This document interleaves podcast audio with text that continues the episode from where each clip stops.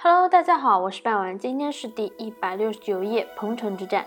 彭城之战在汉高帝二年四月发生，是楚汉战争其中一场大战。项羽以三万精兵在彭城，也就是今天的江苏省徐州市一带击溃了汉军数十万人，是中国历史上以少胜多的著名战例。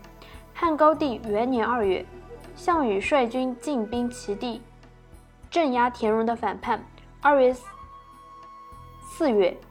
楚军交诸于城阳郡，在洛阳的刘邦见机不可失，集合了汉军与五诸侯兵，共五十六万人，东向攻占彭城。中途有彭越带领了三万人加入汉军，此役汉军大胜。刘邦在彭城收其货宝美人，日置酒高会，尽疏于防卫。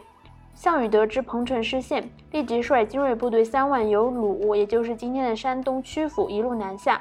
越过胡陵到彭地西郊的萧县，第二天早晨，趁其不备发动攻击，至中午大破汉军，将汉军压制于古泗曲水地区，汉军溃败，被歼十余万人。项羽收复了彭城，又紧追不舍，至曲水上，汉军被淹死十余万人。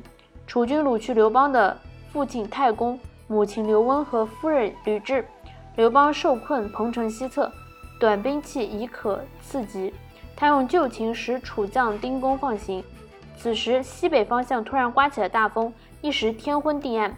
刘邦童子刘盈、女鲁元公主等数十骑突围出奔，此役汉军元气大伤，刘邦的诸侯纷纷被汉投楚，刘邦只好收集残部，退守荥阳。今天内容就到这里结束了，感谢大家的收听，我们下期再见，拜拜。